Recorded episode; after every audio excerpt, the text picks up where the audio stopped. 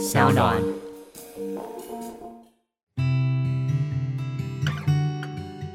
嗨，大家好，我是嘉凯，是个导演，也是一个创业家。在疫情来的当下，我希望可以透过 Podcast 陪伴大家一起度过这段不容易的时间。今天是五月二十七号，星期四。那在节目的开始，如果是有老听众的话，那应该就会发现我缩短了许多的开场。那主要的话，就是因为我真的觉得我之前太话唠了哦。本来一集只想录十五分钟的一个特别篇节目，昨天居然就已经录到了四十几分钟，比正集跟绿洲信箱都要来得长。所以我打算修正一下节目的架构，缩短开场，然后提前分享哲思，最后分享他人的一天之后，呃，希望整个节目可以在十五分钟内结束，让这个陪伴感更加的轻巧，更加的舒服，而不会太过于的厚重。好，那今天最主要想要跟大家分享什么样开个脑洞的哲思观点呢？啊、我觉得它很适合，就是来跟大家讨论这一句话。那这句话呢，是伏尔泰曾经讲过的一段话，同时也是我电影《圣人大道》在最后一幕的时候所引用的一句话。那这句话是什么呢？他是这样说的：“人生来是为行动的，就像火总是向上腾，石头总是向下落。”对人来说，没有行动就等同于他未曾存在过。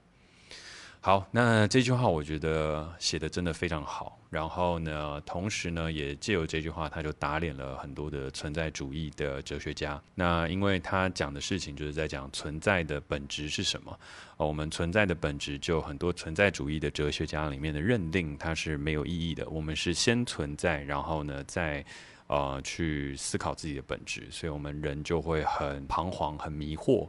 那关于存在主义和这些等等的，我们可以回去听之前呃我的 podcast，基本上很多都有去聊到。那那些电影教我的事当中呢，也有好几集都有聊到。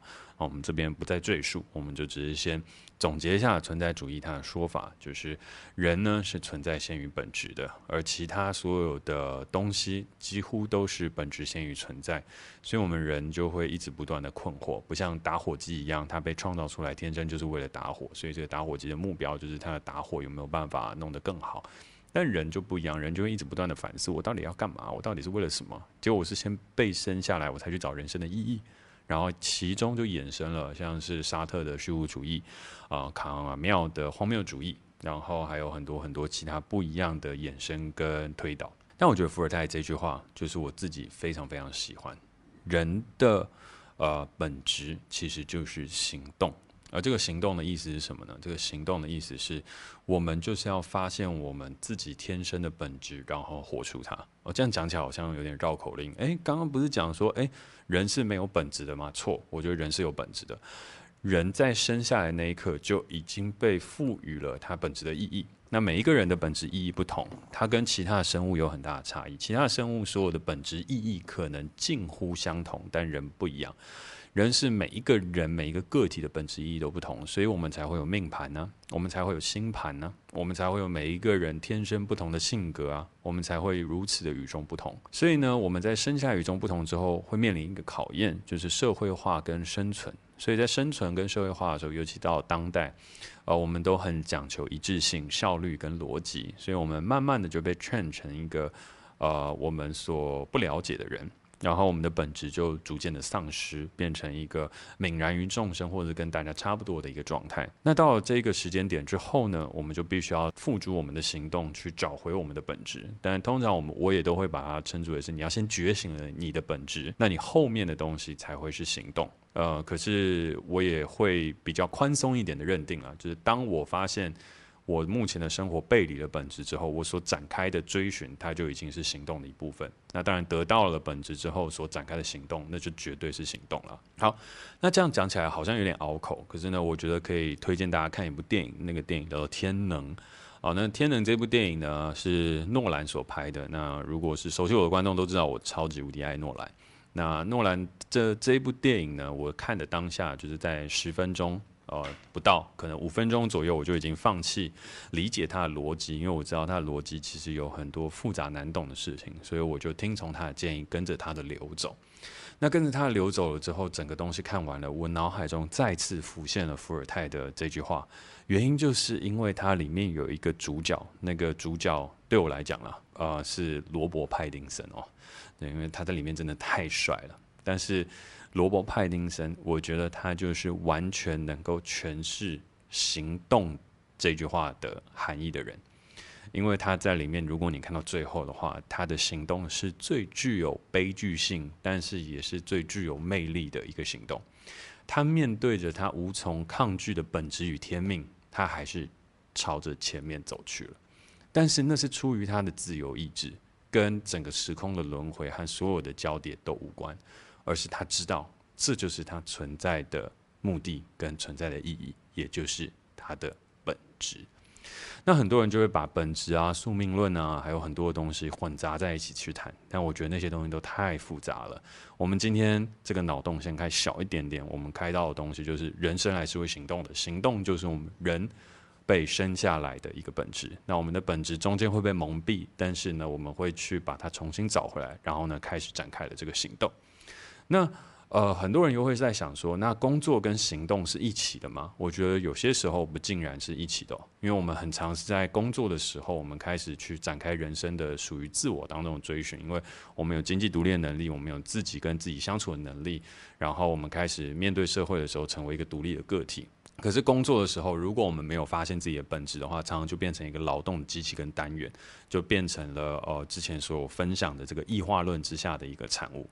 但是回过头来，我们一定要把工作视为我们的行动吗？难道我就不能够跟这个社会异化？但是呢，拿到了薪水之后，再继续展开我自己想要探讨我自己本质的行动吗？其实这当然也可以。所以呢，今天开的这个哲思分享跟开的这个脑洞，我就回过头来落实到最最最落地的一点，就是我自己的观察啦。我觉得。工作跟你人生的行动，就是你人生要活得有意义这件事情，不是绝对的画上等号。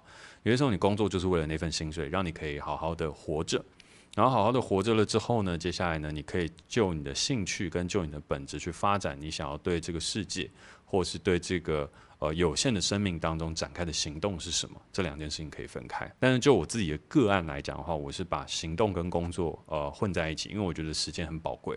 所以，我希望我每一个呃生活的时间，它都代表了我完全的行动，然后一直一直不断的往前去做突破。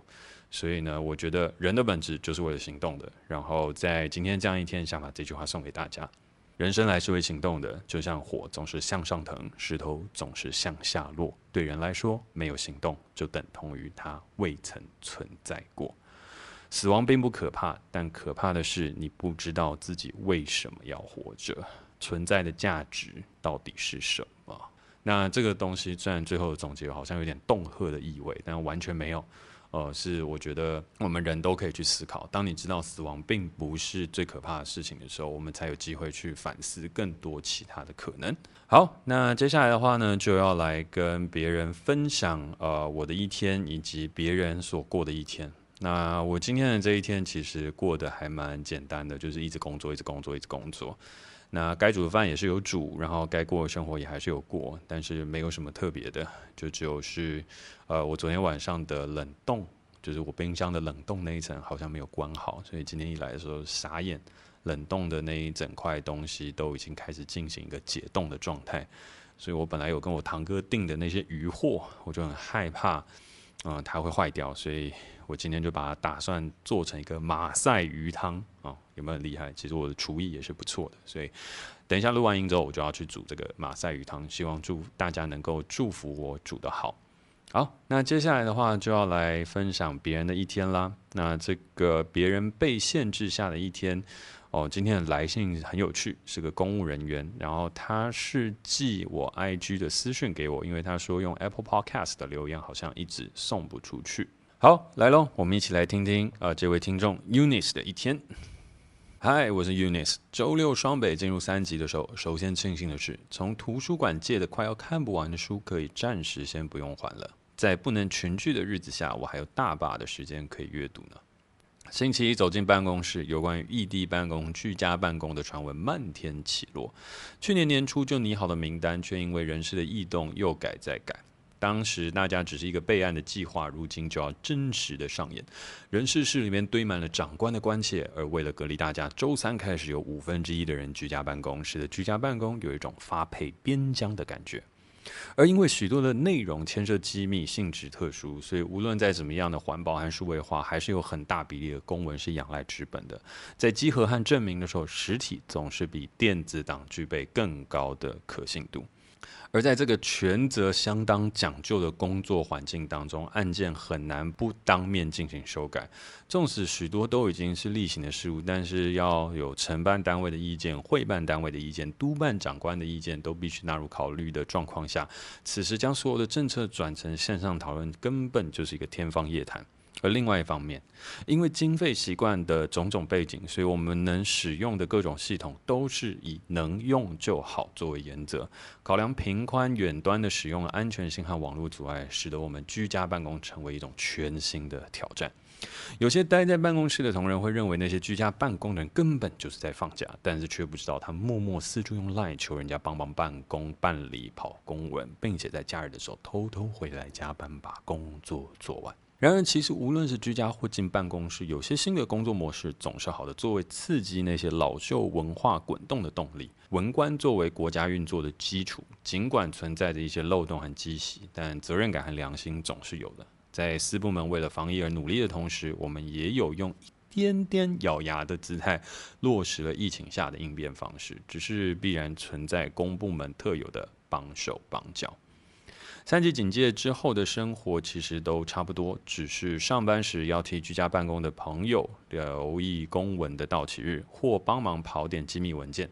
下班后多了很多的时间看书，还有在家运动。想念朋友时讲讲电话。有一位好朋友每天都让我点一首歌，晚上唱给我听。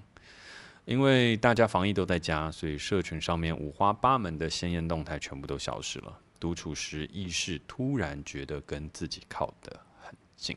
好，那感谢 Unis 的分享啊，我我觉得透过你的呃这个分享，让我们对于文官体系还有公家机关有了更深的了解。嗯，做一件事情，它有承办、有会办，还有督办，我真的觉得是一个非常困难的体系。然后也了解到了，在怎么样的环保跟数位化，哦，我们都还是要依赖纸本，因为它总是比电子档具有更高可信度。嗯，但如果是这样的话，我觉得可以跟你们的长官来讨论看看，呃，是不是要采用一下 blockchain 的机制来去做相关的严格哦？但是这只是说笑而已，我们连呃电子化呃都还没有做好，更何况是把这个东西去转成到 blockchain 上去做呢？我觉得，嗯、就当做我是在开玩笑就好了。好。那真的很羡慕每天晚上有人唱歌给你听。那希望呃，如果有机会的话，大家也可以分享更多唱歌的动态给我。我自己也是非常喜欢听大家的唱歌的。而最后的话，刚好就顺着歌的这件事情，嗯，昨天就有说了，从现在开始我要每天来推大家一首歌。呃今天的话呢，我就要也是推我们呃音乐总监所写的呃这首歌，同时也是呃我们。算是 Cellpick 当中的出道之作吧。如果大家有兴趣的话，一边听歌的时候呢，啊、呃，也不能讲一边听啊，就是先在这边听完，然后听完了之后呢，你可以在 YouTube 上面再去看当年我们所拍摄的 MV 哦，那是 Cellpick 的第一支出道影片，也算是我第一个很呃，在也不能说很认真啊，我说第一个在创业之后所导的 MV。那接下来要推荐的这首歌叫做《自由歌》。现在还有谁能这样唱着歌？感谢大家收听今天的 Podcast，我是徐佳凯。而你若愿意分享你疫情后的生活，欢迎到 Apple Podcast 留言给我，让我有机会可以跟更多的听众朋友分享各种在限制之下依然保有的选择。那我们明天见。已经消失了，想要说的话。在心头还没说，想要做的梦在梦里还没走。如果觉得现实太冷漠，更别转身逃走。收起你的遗憾，就跟我往前走。当初你的高墙倒了，封锁爱的界限断了，挡不住是你的坚强，还有你的温柔。那无尽的大雨停了，裂缝里的野花开了，在不断的挣扎，天空出现一道彩虹。在不断的怀疑之后，拥抱原来的我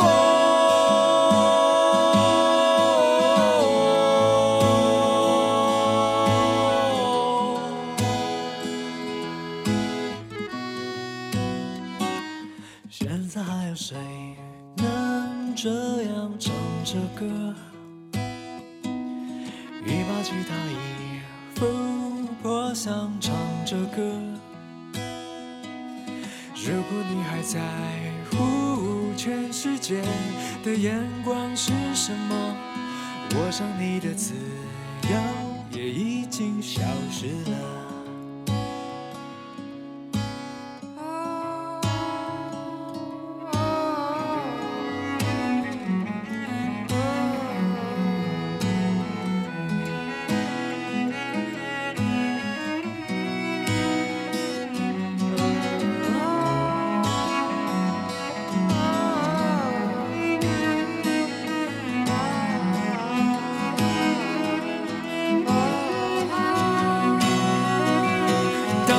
的高墙倒了，我所爱的界限断了，挡不住是你的坚强，还有你的温柔。那无尽的大雨停了，裂缝里的野花开了，在不断的挣扎，天空出现一道彩虹。当初你的高墙倒了。所爱的界限断了，挡不住是你的坚强，还有你的温柔。那无尽的大雨停了，裂缝里的野花开了，在不断的挣扎，天空出现一道彩虹，在不断的怀疑之后，拥抱原来的